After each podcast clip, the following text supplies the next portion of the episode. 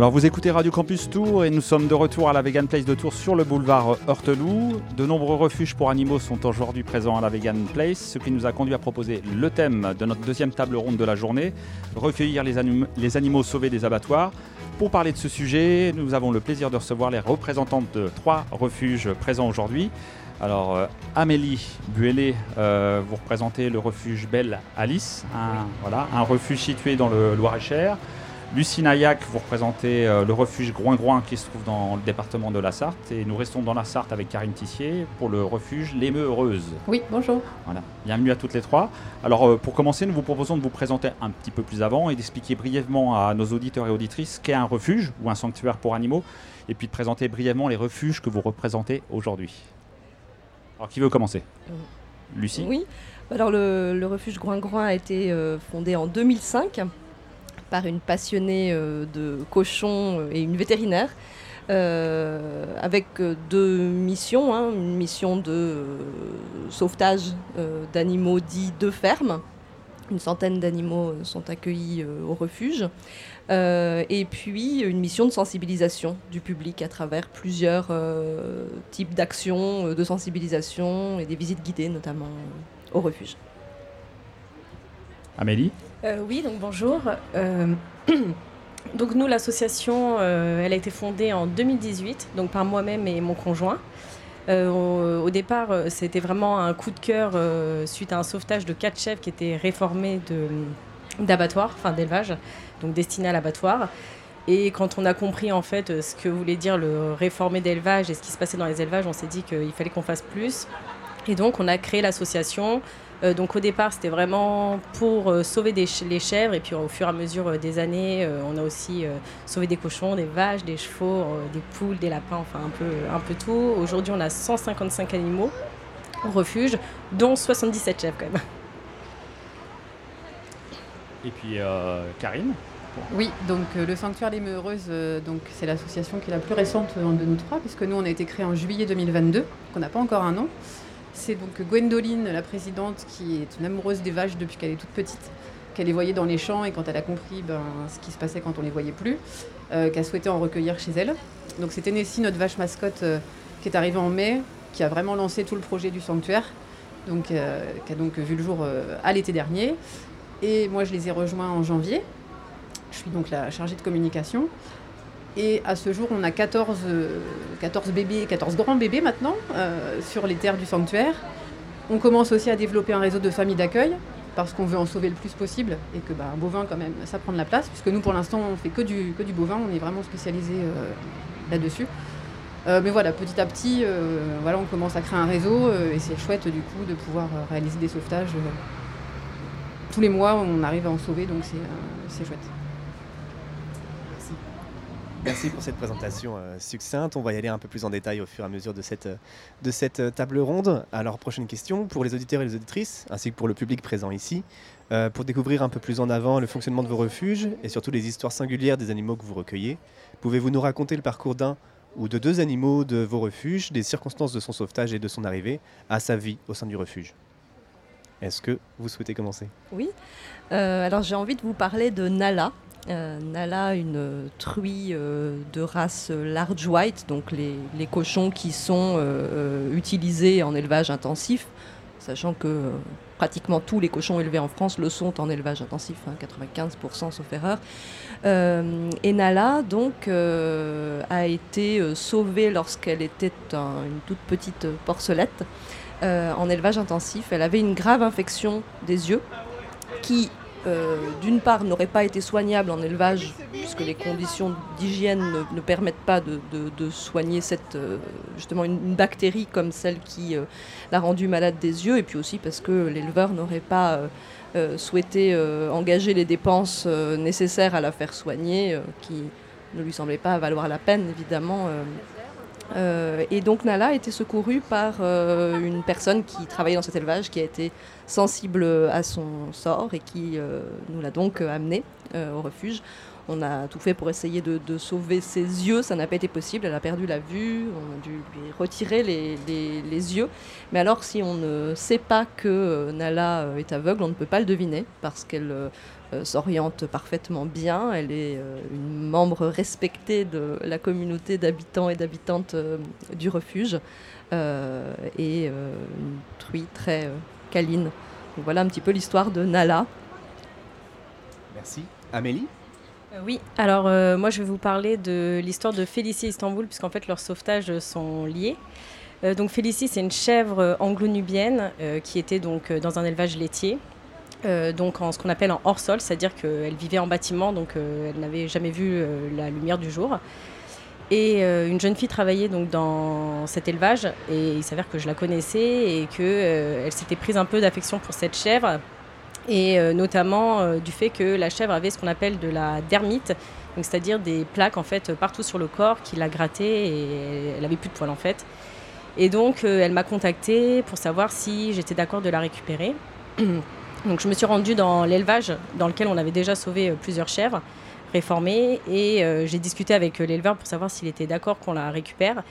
Et en fait, il ne voulait pas, tout simplement parce que c'était une bonne laitière et qu'elle était, elle attendait des chevreaux. Donc on s'est euh, battu euh, avec lui euh, pendant plusieurs mois pour réussir à la récupérer. Elle a mis bas à l'élevage. Le jour où il a accepté qu'on vienne, on est venu pour la chercher et il avait envoyé ses deux petits à l'abattoir. Donc on a pu récupérer donc Félicie et j'ai fait le tour un peu des chefs pour regarder ce qui se passait. Et puis au milieu du, fumier il y avait un, une petite tache noire. Et donc j'ai demandé à l'éleveur mais qu'est-ce qui se passe? C'est quoi? Et il m'a répondu clairement. Euh, oh, c'est un chevreau, il est né hier, mais euh, demain il partira avec le fumier. Et du coup, euh, je lui ai dit, bah non, en fait, je vais le prendre. Il m'a dit, bah t'as qu'à le prendre, de toute façon, il est destiné à mourir, donc t'arriveras à rien. donc je suis partie avec la chèvre Félicie, du coup réformée qui avait, qui, qui avait 4 ans à l'époque, et Istanbul qui avait donc un jour. Donc Istanbul, il a vécu avec nous vraiment dans la maison jusqu'à ses 6 mois parce était trop faible pour être dehors. Euh, il a eu plein plein de soucis de santé. Il en a encore du fait d'avoir vécu en élevage. Il a des maladies qui sont présentes dans les élevages, donc euh, il est un peu, euh, voilà, niveau santé, c'est un peu, on va dire, les dents. Mais il vit à nos côtés depuis maintenant 4 ans. Et voilà, c'est les deux, Félicie et Istanbul, c'est deux amours. Ils sont toujours ensemble et, et on est ravis de les avoir avec nous. Merci. Des histoires très touchantes déjà. Euh, Karine, veux-tu nous présenter euh, une vache Je vais vous raconter deux histoires. Ouais, ça marche. Euh, je vais revenir sur Tennessee, puisque c'est vraiment la mascotte du sanctuaire. C'est grâce à elle que le sanctuaire existe. C'est grâce à elle que toutes ces autres vies ont été sauvées derrière. et Tennessee, en fait, donc c'est une charolaise, une croisée charolaise. et en fait, l'éleveur n'en voulait pas parce qu'elle était malvoyante. Et donc, c'est vrai que dès qu'ils ont des problèmes de santé, comme tu le disais Alice, hein, Lucie, pardon, euh, ils, voilà, ils cherchent pas trop à comprendre, ils vont pas euh, faire de frais ou autre. Donc voilà, donc euh, Tennessee malvoyante et des problèmes de santé au niveau respiratoire et digestif, donc forcément inapte à produire ou quoi que ce soit. donc c'est pour ça qu'on l'a récupérée. elle a encore des problèmes de santé, elle est suivie très régulièrement, elle est plus douloureuse, donc déjà c'est le principal pour son bien-être. Mais voilà, elle est encore un peu gênée parfois. Donc, donc on continue évidemment à, à, la suivre de très près, mais elle se, elle est parfaitement intégrée à son troupeau, elle se déplace très bien, euh, elle arrive à se repérer euh, au niveau des clôtures ou autres. Donc euh, voilà, c'est une petite génisse qui est, qui est très attachante et qui, malgré son handicap, mène une vie totalement normale de petite vache. Et ensuite, la deuxième histoire, bah, c'est celle grâce à laquelle j'ai aussi intégré l'équipe du sanctuaire. C'est la petite Léaïa, qui est une croisée vosgienne, qui vient d'un petit élevage bio. Parce qu'en fait, on peut croire que les élevages bio, c'est mieux, mais bizarrement, bah, pas vraiment. C'est-à-dire que même en élevage bio, petit, familial, où effectivement les vaches ne sont pas maltraitées, eh ben les bébés, ils sont séparés le premier jour de leur naissance. Ils sont mis dans des espèces de petits calbotis fermés, donc ils voient leur maman, mais ils peuvent pas l'approcher. Donc euh, le stress euh, pour la maman et pour le bébé est terrible, puisqu'ils se sentent, mais ils ne peuvent pas euh, entrer en contact. Et cette petite était donc une erreur de croisement, ce qui est interdit dans les élevages bio, donc elle devait partir à l'abattoir. Sauf qu'elle était jolie, donc ça embêtait l'éleveur quand même de la faire abattre. Et heureusement, il a pensé à nous contacter. Et effectivement, je suis donc allée chercher euh, du côté de Strasbourg cette petite puce euh, qui a donc intégré en janvier 2003 euh, les Meureuses. C'est une vraie petite chippie qui est adorable, une petite glu. euh, qui est pleine d'amour, qui fait beaucoup de câlins. Et voilà, mais tout ça pour dire que voilà, dans les élevages bio, et ben en fait, la finalité est vraiment la même. Les bébés sont séparés dès le premier jour. Ils partent à l'engraissement comme les autres avant l'âge d'un mois pour être abattus entre 3 et 8 mois. C'est la même chose. Donc euh, vos refuges sont spécialisés, on l'a compris, au moins initialement dans l'accueil en fait de certains animaux, euh, les cochons à, chez Groin-Groin, euh, les chèvres Belle Alice et puis les, vaches chez euh, les Meux. Est-ce que vous pouvez nous parler un peu de la manière d'être et d'entrer en relation de ces animaux qui sont à la fois familiers pour le grand public, mais finalement aussi assez méconnus? Est-ce que vous pouvez nous parler? Vous avez commencé déjà à le dire parce qu'on voit qu'il y a beaucoup d'amour quand vous parlez de- des animaux que vous accompagnez. J'ai- pas compris la, manière dont les animaux Bah, arrivent oui, voilà. refuge Non, c'est ou- non, c'est la manière de d'être en fait, de- les, les- les qualités, la manière d'entrer en relation euh, entre euh, les humains et les, les- les animaux euh, non humains. Alors je crois que ça, ça dépend beaucoup des, des individus. hein. Ce qu'on essaie vraiment de, de faire euh, au refuge, c'est de reconnaître euh, ces animaux pour les individus qu'ils sont, plutôt que comme des biens de consommation. Euh, donc plutôt que de raisonner par espèce, même s'il y a effectivement hein, des, constantes ou des, récurrences dans les attitudes euh, au sein d'une même espèce, ça va vraiment dépendre en fait des individus. Et donc on peut avoir des relations euh, extrêmement euh, différentes d'un individu à l'autre. Eux-mêmes nouent des relations riches et variées avec d'autres animaux. Euh, voilà, donc euh, c'est difficile de, donner une réponse uniforme à, cette question. Euh, oui, effectivement, je suis d'accord, c'est assez difficile de donner une, réponse uniforme. Après aussi, ça dépend, surtout les, si on veut parler des relations qu'on va créer, nous, avec eux, ça va beaucoup dépendre de leur passé. Certains animaux qui ont un passé très difficile, ça va être plus compliqué, mais une fois que la relation elle est créée, elle va être très très forte parce que il y a vraiment quelque chose. euh, bah, ils nous voient un peu comme leur sauveur et euh, ils nous rendent vraiment très bien euh, tout ce qu'on fait pour eux. Et après, pareil, les relations entre eux, bah, il y en a qui peuvent pas se supporter, hein, et puis il y en a qui s'adorent, et, après, voilà, c'est chacun, enfin, chacun fait comme il a envie aussi. hein. Oui, bon, je vais compléter, mais c'est vrai que les filles ont fait le tour. Effectivement, c'est des individus vraiment à part entière. On pourrait en avoir des milliers qui seraient tous différents, mais exactement comme les êtres humains. Euh, et c'est vrai que nous, ce qui est le plus flagrant, c'est que bon, nous, on récupère vraiment des bébés en général, et qui sont ou donc euh, enfermés dans des, espaces où ils peuvent juste se lever mais pas marcher, ou à la tâche carrément. Euh, et le premier, le premier élément flagrant qu'ils font quand ils arrivent chez nous, bah, c'est qu'ils courent. C'est le premier truc qu'ils font, c'est qu'ils détendent leurs petites jambes, et ça, c'est, ils le font tous, hein, tous les bébés qui arrivent. Et puis ils veulent bah, évidemment nouer des relations parce qu'ils ont été séparés de leur maman et de leur troupeau. hein. Ils étaient dans un petit coin à part. Donc de suite, ils ont cette, euh, comme, enfin c'est des animaux sociaux, hein. donc ils ont cette envie d'aller au contact avec les autres. Et comme vous disiez les filles, hein, bah, effectivement, euh, nous il y en a qui sont copines, on a des, des grandes copines. Euh, les Aya, là, sont petit amoureux. Et puis ils sont avec nous, ils sont plus ou moins avenants. C'est pareil aussi, ça dépend aussi des traumatismes qu'ils ont qui sont plus ou moins difficiles.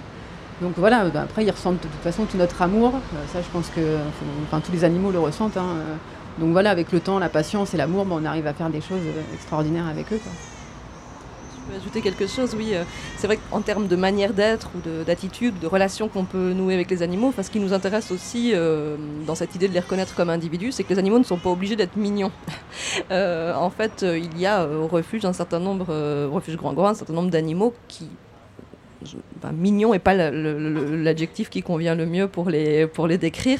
Euh, si on les reconnaît comme des individus, on, on les reconnaît euh, comme pouvant être les individus qu'ils ont envie euh, d'être. Et donc, euh, ben, Bounty, le dindon, euh, Gertrude, la truie, enfin, on a comme ça certains animaux qui ont d'autres qualités, mais pas, pas la mignonnerie. fort. ouais. Voilà.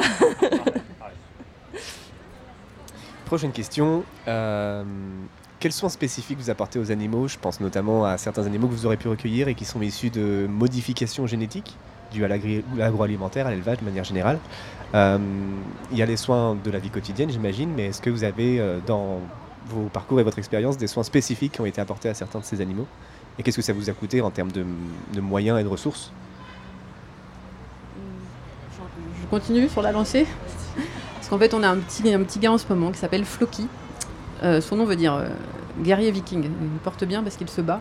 Donc lui vient d'un élevage vraiment atroce. Il a été, euh, on l'a récupéré dans des conditions vraiment abominables. Il tenait presque plus debout. Enfin, c'était presque. Enfin, il allait partir très très vite lui.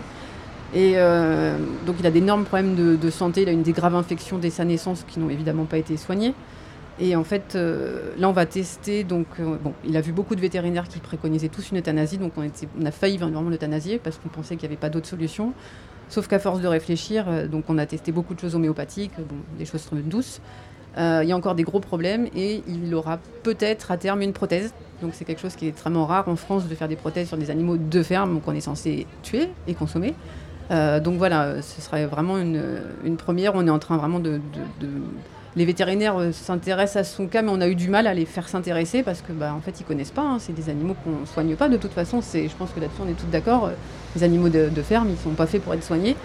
Euh, donc voilà, donc ce petit Floki, voilà, il est en train d'avoir peut-être une, chance euh, d'avoir une prothèse sur sa petite patte arrière pour pouvoir euh, vivre sa vie de, veau et, de, et ensuite de taureau libre.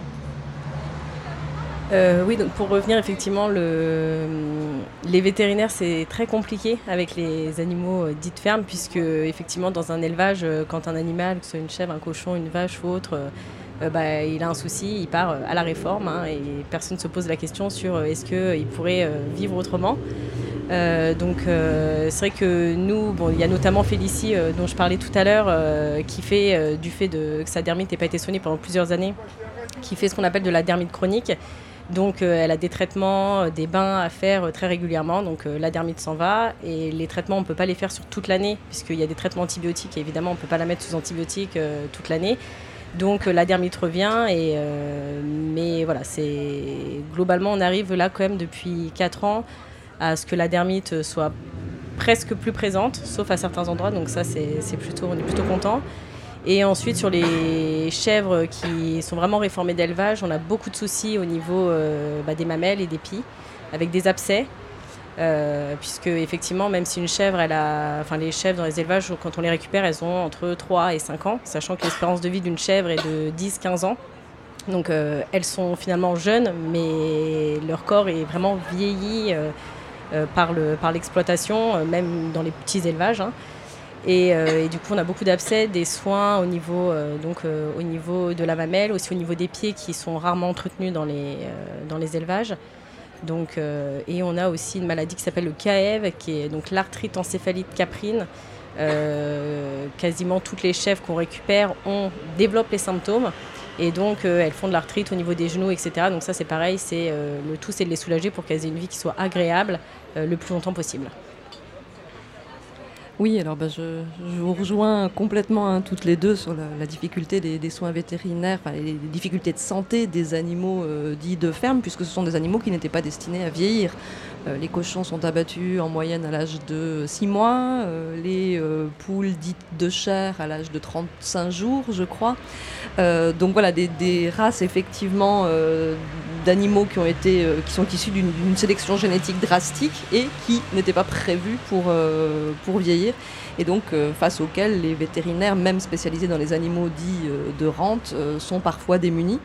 Alors au refuge, on a eu le cas de plusieurs coqs dits de chair qui sont arrivés poussins au, refuge et qui, en grandissant, eh sont rapidement devenus trop lourds pour leurs propres pattes et avec donc des blessures récurrentes aux pattes. Alors Caroline, la responsable du, refuge, euh, s'est formée aux États-Unis auprès d'un refuge qui s'appelle Woodstock euh, euh, aux États-Unis et qui ont mis au point un protocole de soins innovant pour, pour les coqs à base de bains de pâtes et bandages de pâtes des coqs. Et euh, ça a été vraiment quelque chose de très intéressant qui a été mis en œuvre euh, au refuge. Et les soigneuses et soigneurs racontent qu'au début, les coqs se débattaient, euh, n'avaient pas du tout envie de collaborer. Et puis, ça a amené l'équipe de soins à se demander quelles étaient les caresses que ces coqs pouvaient apprécier pour en faire un moment agréable. Et ça a tellement bien marché que par la suite, si les soigneuses n'avaient pas fait couler le bain à 16 heures, et eh bien les coqs venaient le réclamer. Et donc finalement, ce soin qui était une contrainte au départ, euh, est en fait quelque chose qui a permis d'augmenter la gentilité de, ces coqs qui ensuite pouvaient nous demander euh, des câlins, enfin avaient découvert qu'il euh, était possible d'avoir ce type de relation avec les humains et pouvaient venir le demander à d'autres moments. quelque chose qui a plutôt enrichi leur vie alors que c'était une contrainte au départ. Voilà pour les, pour les coqs. Merci beaucoup. comment travaillez-vous et communiquez-vous auprès du public pour contribuer à changer le regard sur les animaux de ferme? Peut-être Karine, je sais que tu es chargée de la communication. Bah, c'est vrai qu'on essaie de faire beaucoup de publications sur les réseaux sociaux. C'est vrai qu'on est pas mal axé sur nos sauvetages et sur des, bah, des cagnottes, hein, parce que bah, mais comme, comme, vous, on n'a pas de subvention, donc euh, c'est forcément ce qui fait vivre. Mais on, on a aussi ce, cette envie-là de, bah, de, sensibiliser beaucoup les gens, d'informer, parce que les gens ne savent pas forcément comment ça se passe. Euh, et puis de les inviter justement bah, à végétaliser leur alimentation. Donc ça, c'est aussi c'est une autre partie du projet de l'association, c'est de, sensibiliser un maximum le grand public, de participer à des événements comme la Vegan Place aujourd'hui. Ça permet et de faire connaître nos animaux, mais aussi de, bah, de parler de, ce qui se passe dans, dans l'industrie euh, laitière qui est euh, vraiment terrible et qui n'est pas très connue. Euh, on a aussi eu récemment un article dans Savoir Animal qui nous a permis justement de, de nous présenter. Donc voilà, pour l'instant, comme, comme l'association est assez récente, on a encore une communication qui est assez réduite. Mais voilà, on est vraiment très très présent en tout cas sur les réseaux sociaux parce que je pense qu'à l'heure d'aujourd'hui, c'est voilà, là où on doit être. Et est-ce qu'il oui. est possible pour le public Est-ce qu'il est possible pour le public de venir, euh, de se rendre au refuge euh... Oui, on reçoit les gens sur, euh, sur rendez-vous. Pour l'instant, on n'organise pas encore de porte ouverte. Euh, mais c'est quelque chose qui viendra, je pense, à terme, où on fera en plus des, sûrement goûter des choses végétales, etc. ça, c'est dans, les, projets. Mais pour l'instant, si les gens veulent venir, oui, ils nous contactent sur demande et ils peuvent venir. Il n'y a vraiment aucun souci pour rencontrer les petits protégés. Euh, donc nous, bah, c'est un peu comme pour les meureuses, euh, on utilise beaucoup les réseaux sociaux. Euh, on essaie de publier très régulièrement sur, les sauvetages évidemment, mais aussi sur la vie au refuge, la vie des animaux, euh, ce qui se passe un peu au quotidien pour sensibiliser les gens. Euh, après, il euh, y a aussi le fait que les gens voient les animaux. Alors nous, on accueille, enfin, on accueille pareil du public sur rendez-vous, mais vraiment en petits groupes pour l'instant. Mais on a notamment une de nos prairies qui est proche d'un chemin où des personnes se baladent à pied. Et donc, euh, au moment du nourrissage, on a souvent des gens qui passent et qui nous demandent mais pourquoi est-ce qu'il y a des vaches ici? Pourquoi est-ce qu'il y a des chèvres ici? En plus, c'est des troupeaux un peu mélangés. Donc, les gens posent des questions et en fait, le fait d'expliquer bah, ce qu'on fait, pourquoi on est là, bah, les gens sont sensibilisés, ils s'intéressent et on n'a que des, avis positifs et des bons retours. Et euh, en fait, c'est petit à petit, à force d'en parler de le fait que les gens voient les animaux et qu'ils se rendent compte que bah oui, une chèvre ou une vache ou un cochon, c'est pas juste dans l'assiette euh, qu'ils ont des personnalités, ils les voient jouer, euh, ça les sensibilise assez naturellement en fait. Oui, alors au, refuge Groin-Groin aussi, hein, on essaye d'être, euh, on est présent sur les réseaux sociaux. On a Jade, notre euh, chargée de communication digitale, qui euh, fait vivre le, refuge sur les, sur les réseaux. Quant à moi, je m'occupe de la sensibilisation au refuge via les, nos visites à Peak Days, qui sont des visites guidées, une dizaine de dates dans l'année, et qui sont l'occasion pour le public de rencontrer ces animaux, souvent pour la première fois.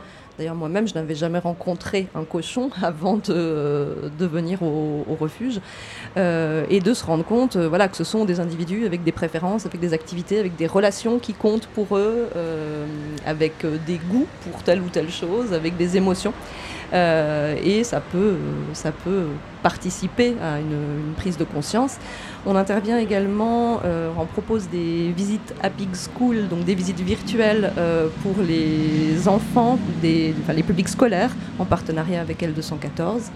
Euh, et puis, qu'est-ce que j'oublie ici? On va, on va bientôt reprendre nos Happy Lives, donc les visites virtuelles sur les réseaux, entre autres activités de sensibilisation. Super. Euh, de toutes ces actions de communication et de sensibilisation, parfois ça peut faire naître des engagements ou des envies de s'investir.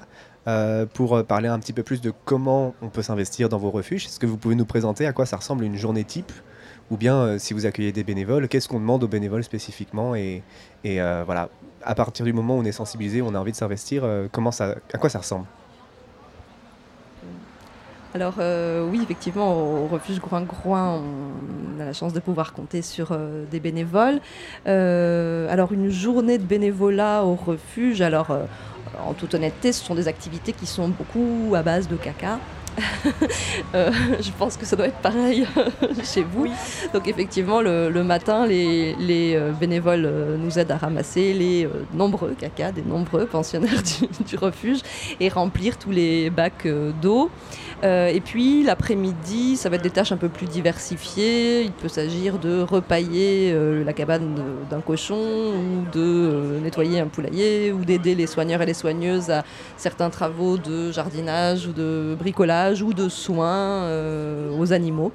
Euh, voilà, donc on, demande aux gens de venir une première fois au moins 4 jours consécutifs pour être un peu formés. Ensuite, il est possible pour les personnes qui habitent pas trop loin du refuge de revenir à la journée euh, ou de venir pour des séjours plus longs. On a un, studio euh, où on peut loger les bénévoles au, refuge. du coup, nous, lorsqu'on accueille des bénévoles, ils, participent à toutes les tâches avec moi principalement, euh, puisque je suis euh, à 100% euh, donc, au refuge. donc le matin, c'est le rituel, hein, c'est le nourrissage d'abord parce que sinon, bah, de toute façon, on entend les animaux jusqu'à ce que leur gamelle soit pleine. donc on nourrit tout le monde, on remplit les gamelles. ensuite, on fait tout ce qui est curage, curage des box, parce qu'on a des animaux qui sont en soins en box, donc évidemment, ils doivent être nettoyés tous les jours de la grange qui ont un libre accès aussi pour les animaux et des espaces euh, communs. Et, euh, ensuite, euh, il y a les soins spécifiques pour les animaux qui ont des, bah, soins particuliers. Et l'après-midi, donc ça va être plutôt effectivement un peu comme chez Grand des tâches diversifiées. beaucoup de réparage de clôture, hein, surtout avec les chèvres, parce que les chèvres sont des, des petites coquines qui adorent aller là où elles ne doivent pas aller. Et, euh, en fin de journée, euh, donc c'est euh, deuxième nourrissage, donc pour certains protégés qui du coup ont des repas deux fois dans la journée. Et ils ont évidemment du foin à disposition 24 heures sur 24. donc, donc voilà. Alors concernant les meureuses, actuellement on n'a pas de bénévoles parce qu'en fait on a peu d'animaux. Finalement on en a 14 sur le site. Gwendoline et Kevin donc, vivent sur le site, donc c'est eux qui s'en occupent. Alors une journée type, ça dépend vraiment du nombre de bébés qu'il va y avoir. En début d'année, il y en a eu 8 en même temps, donc 8 à biberonner. Euh, donc c'est pas des biberons euh, de la même taille hein, qu'un bébé humain évidemment. donc ça faisait vraiment beaucoup beaucoup de boulot. Mais sinon une journée type c'est évidemment euh, aller les nourrir, faire les biberons des, bébés. ils ont des friandises, ils ont des petits granulés, ils ont leur foin. les tables est nettoyée intégralement une fois par semaine. À titre informatif, et je trouve que c'est vraiment pas, pas inintéressant, en élevage, c'est nettoyé une à deux fois par an les animaux vivent clairement dans leurs excréments. Parce que nous, clairement, on voit en une semaine euh, qu'il y a quand même à ramasser. Donc j'imagine. Enfin, bon, bref, c'est assez effroyable de savoir qu'ils font ça qu'une fois ou deux par an. Euh, donc ça, c'est du boulot, le foin, etc. Euh, ben, après, il y a les parties un peu administratives, la comptabilité, gérer tout ce genre de choses. et puis bah, créer surtout des relations avec eux parce qu'en fait on n'emploie aucune, on n'a pas de cage de contention comme les éleveurs ont.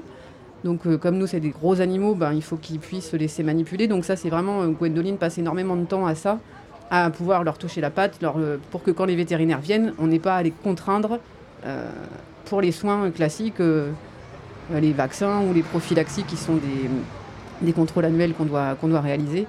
voilà. Puis bah, il y a les soins aux animaux pour ceux qui ont besoin. Euh, les clôtures aussi, on fait le tour toujours. Euh, bon, nous, c'est pas des chefs, donc il y a moins de bêtises. Mais voilà, on vérifie toujours que la clôture est, fonctionnelle et qu'il n'y a pas eu dans la nuit quelque chose. Euh, il y a de quoi s'occuper. oui. Est-ce que vous avez l'occasion de, travailler en réseau? Là, vous représentez trois refuges. Est-ce que vous avez l'occasion de, Il y a d'autres refuges aussi, donc je ne sais pas. Est-ce que. Alors, on fait... On fait partie du réseau national des refuges animalistes de France. Euh, et qui est vraiment une, qui, est, quelque chose où on échange beaucoup entre nous. Euh, alors ça peut être sur tout et n'importe quoi, ça peut être sur des soins, sur un cas précis, qu'on, un animal qui a un problème, voir si les autres ont déjà eu ça. Euh, ça peut être sur des placements. Enfin, c'est vraiment un réseau qui est, vraiment bien pour nous parce que c'est une force. On, se sent soutenu. On est tous dans le même bateau entre guillemets avec nos associations, nos structures. Euh, donc c'est voilà, ça c'est le, groupe qui est vraiment euh, qui est vraiment intéressant à ce niveau-là. Euh, oui, donc nous aussi, depuis peu, on fait partie du réseau national animaliste et c'est vrai que les échanges sont très agréables. Et de ne pas se sentir tout seul, c'est aussi sympa. Et à côté de chez nous, on a un autre refuge qui est la Ferme des Oliviers, qui est dans le 41 aussi, euh, avec qui euh, on collabore euh, pas mal et c'est vrai qu'ils nous ont beaucoup aidés au début on est arrivé et puis maintenant c'est de l'entraide commune donc c'est bien. La, ferme des Oliviers qui est aussi aujourd'hui sur la, Vegan Place. On ne pouvait pas inviter tout le monde donc voilà. Oui ils sont juste à côté de nous en plus. Alors, le, refuge Grand n'est pas actuellement adhérent du réseau national des refuges animalistes, mais Caroline est en contact régulier avec la, fondatrice de ce réseau et euh, ça, ça viendra peut-être. Et, vous êtes malgré tout en contact peut-être avec d'autres refuges ou Alors oui, on a, enfin, Caroline est en contact avec un certain nombre de refuges aux États-Unis. Euh, et également euh, avec certains refuges en Belgique. Euh, elle et moi sommes en contact. mais Caroline s'est beaucoup formée aux États-Unis où le, mouvement des refuges et sanctuaires hein, est plus ancien. elle doit avoir, je sais pas, une trentaine d'années peut-être, ou maintenant aux États-Unis. Le, refuge Grand Groin va avoir 18 ans. Euh, voilà, mais bon, les, des, relations pourront tout à fait se, développer, se nouer entre refuges euh, en France maintenant qui sont plus nombreux. Est-ce qu'au sein de ce réseau, euh, au sein de ce réseau, ça arrive qu'il y ait des programmes d'échange? Est-ce que vous avez des animaux qui partent en vacances dans d'autres réseaux, dans d'autres refuges en France? Pour l'instant, nous, c'est jamais arrivé. Non, je ne sais même pas si c'est recommandé pour des animaux euh, bah, recueillis. Avec, euh, étant donné que les animaux qu'on recueille là, dans les trois refuges sont des animaux donc, dits de ferme, d'élevage, il y a des prophylaxies à respecter, etc. Donc je pense que ce sera un petit peu compliqué d'un point de vue sanitaire euh, de, pouvoir déplacer les animaux. C'était pas du tout ma question, mais ça me faisait marrer de la poser. ma question, moi, c'est tu parlais de se sentir moins seul grâce au réseau notamment. Euh, est-ce que ça veut dire qu'au quotidien, et notamment avec vos proches voisins, euh, notamment s'ils sont éleveurs et éleveuses, est-ce qu'il y a euh, voilà, ce sentiment de solitude qui peut être entretenu par, par le voisinage, on peut dire? Comment ça se passe avec les personnes qui, qui. le voisinage et les personnes qui habitent autour de vos refuges? Alors nous, juste, en fait, le, pour préciser, notre refuge il est sur deux sites. Donc il y a vraiment le siège social avec un peu de terrain autour où on garde les animaux qui sont vraiment en soins, les jeunes qui sont à biberonner et les animaux qui ont des besoins spécifiques ou qui voilà, ont des vrais traumatismes et donc c'est difficile de ne pas les avoir 24 heures sur 24 euh, proches de nous. Et ensuite on a euh, donc un petit peu plus loin des grandes prairies où il y a les animaux qui vont bien et qu'on va voir de toute façon tous les jours, voire deux fois par jour. que ce soit sur les deux sites, juste à côté on n'a pas d'élevage. Donc de ce côté-là, on n'est pas. Voilà, il y a qui sont pas. Des éleveurs qui sont pas loin, mais bon, on n'a pas de relation directe avec eux et le refuge. Euh, ensuite, pour ce qui est des relations avec euh, les voisins, on va dire, euh, globalement, ça se passe plutôt bien parce que les gens sont très contents de voir des animaux. En fait, c'est de voir des animaux à la campagne, c'est, bah, ils sont heureux de voir des chèvres, de voir des vaches, de voir des, cochons, etc. Et puis il y en a d'autres qui sont moins contents parce qu'ils préféreraient ne pas voir les animaux parce que ça les intéresse pas. Mais bon, après voilà, c'est, ça se passe globalement très bien. Alors le, refuge Grand Groin est situé sur 12 hectares euh, et bientôt 17 dans, la Sarthe. Euh, et les relations, alors les élevages sont partout autour, hein, euh, fait en sorte d'entretenir les relations les plus cordiales possibles dans l'intérêt des animaux. Oui, ça va être la même chose aux Meureuses. Hein. Nous aussi, on a des relations cordiales avec le voisinage. D'ailleurs, on a un éleveur de vaches qui, a donc son terrain qui touche notre terrain. Et donc, leurs vaches et nos vaches discutent beaucoup. Donc, de suite, quand, elles se voient, elles vont chacune, enfin, elles se mettent euh, presque à se toucher. Donc, bon, malheureusement, elles n'ont pas du tout la même, la même vie ni la même destinée. Mais en tout cas, euh, voilà, on a des relations euh, très bonnes, les voisins. Il y a des, petites filles qui adorent venir voir les vaches. Et puis, du coup, bon, voilà, c'est plutôt sympathique. Ouais. Eh bien, on, vous remercie euh, d'avoir participé à cette table ronde. Maintenant, ce qu'on va vous proposer, c'était de donner la parole éventuellement au public s'il y avait des, questions.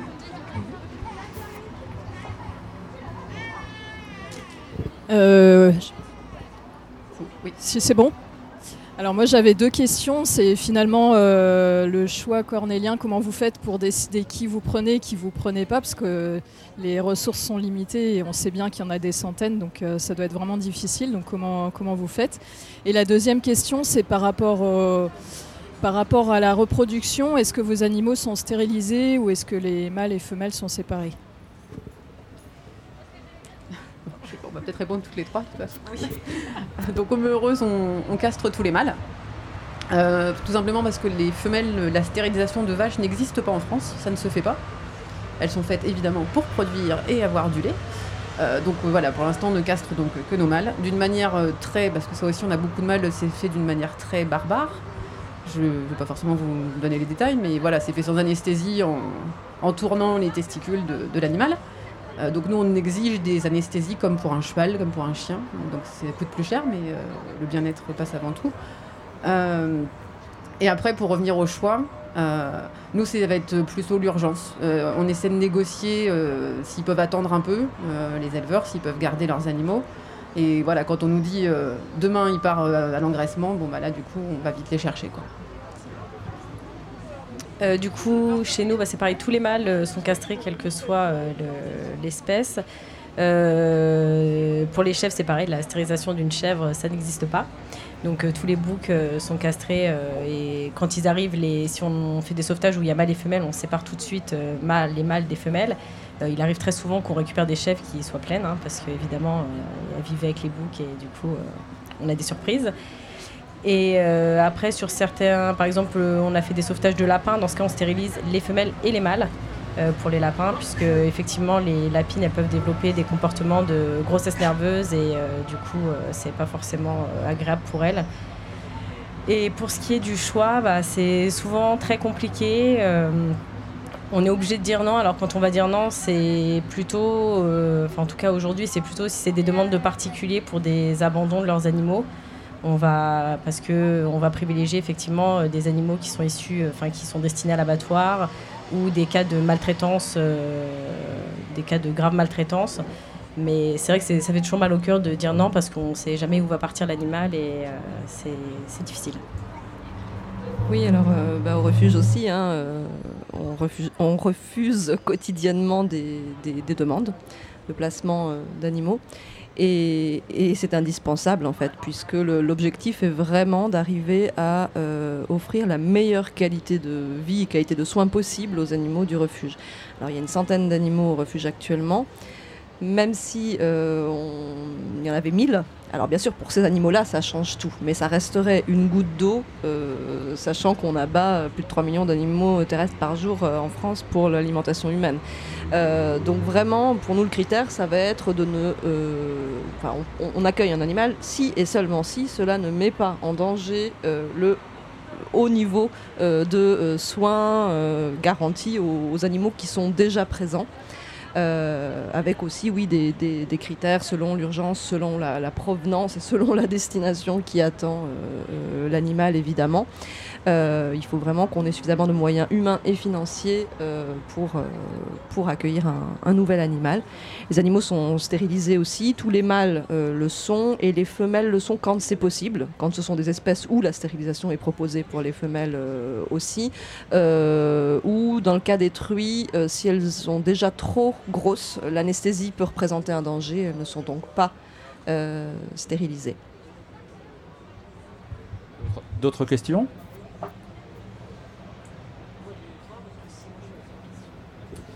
Oui, euh, en ce moment, le, gouvernement a annoncé, euh, comment dire, euh, dû au climat, la période de, sécheresse.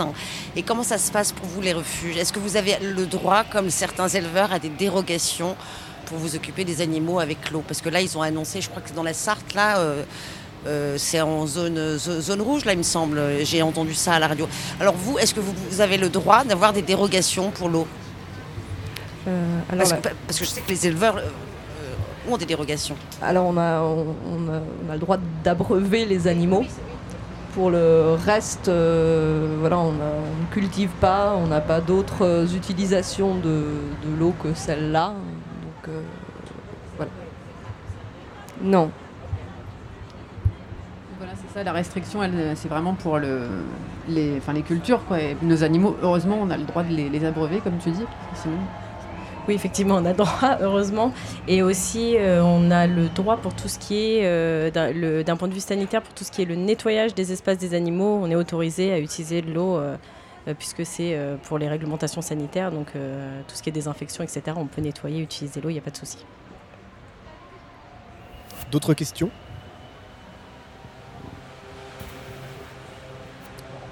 Moi, quand vous évoquiez le fait que vous élaborez des nouveaux soins pour des choses qui ne sont jamais soignées, en général pour des animaux d'élevage.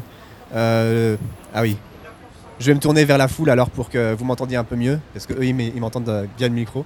Euh, en fait, j'ai l'impression qu'il y a des nouveaux soins qui sont élaborés sur des animaux qui ne sont jamais soignés habituellement. Et je voulais demander à mes intervenantes à qui je tourne le dos euh, si la communauté scientifique s'intéresse à ce qui se passe dans ces refuges, parce que Alors c'est toujours un sujet sensible, la recherche scientifique et les animaux, les droits des animaux en particulier. Mais euh, voilà, moi je suis à, écouter euh, ces témoignages, je suis persuadé qu'il y a des choses en termes de comportement animal ou euh, même de, soins qu'on n'a pas l'occasion d'observer ailleurs. En tout cas pour ces espèces-là qui sont issues de, qui sont des espèces d'élevage habituellement. Donc je voulais savoir voilà, s'il y avait des scientifiques qui franchissaient la porte du refuge pour, pour s'intéresser à ce qui se passait dans ces lieux insolites. Alors, il se trouve que c'est avant de travailler comme chargée de sensibilisation au refuge Groin-Groin, euh, j'étais, je suis sans doute toujours sociologue et c'est comme ça que je suis arrivée au refuge pour réaliser une étude sur les relations euh, entre euh, humains et animaux dits de ferme hors contexte d'exploitation.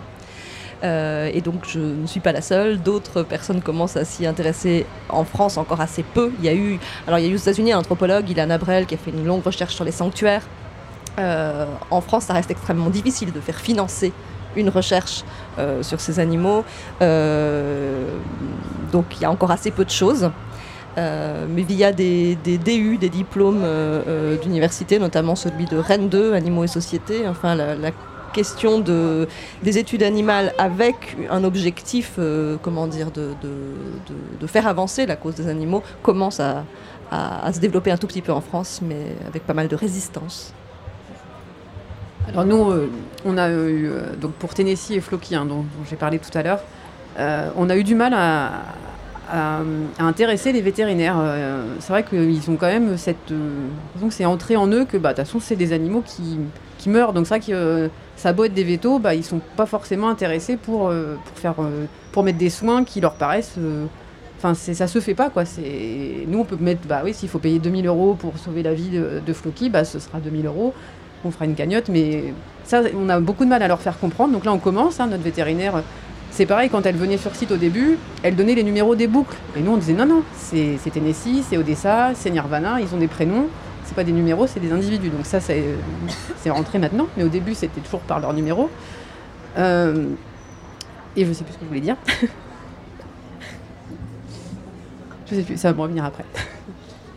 Euh, oui, donc euh, effectivement, c'est compliqué avec euh, les vétérinaires de leur faire comprendre que on est une, enfin, est une ou des associations hein, et que l'animal, bah, effectivement, nous, pour nous, c'est pas voilà juste un numéro comme comme Karine vient de le dire, et, et que bah, on est prêt à tout pour leur sauver la vie si c'est possible et s'ils peuvent vivre d'une manière, agréable pour eux.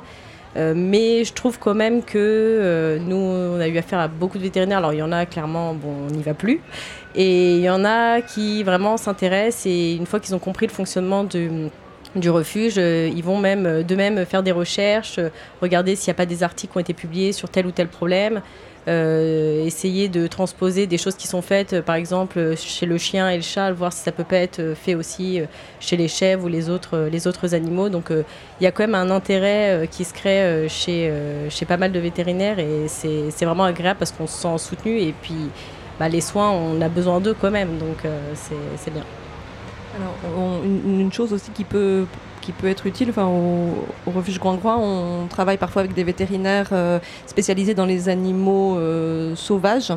Euh, qui interviennent dans les parcs animaliers par exemple parce que certains protocoles de soins peuvent être éventuellement adaptés pour des animaux de ferme à partir de soins par exemple pour les oiseaux j'imagine ça permet parfois de mieux soigner une poule que les poules qui sont très peu soignées euh, en, élevage parce que vraiment, alors, elle, au bas tout en bas de l'échelle de la considération euh, morale, en général. Tu as retrouvé ce que tu voulais dire. J'ai retrouvé ce que je voulais dire.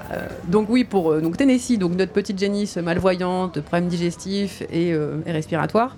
donc un des vétérinaires qu'on avait consulté au début nous avait gentiment proposé en fait de la, bah, de la léguer à la science pour qu'on l'expérimente dans tous les sens et bien sûr qu'on ne l'aurait jamais revu. Donc on a dit non.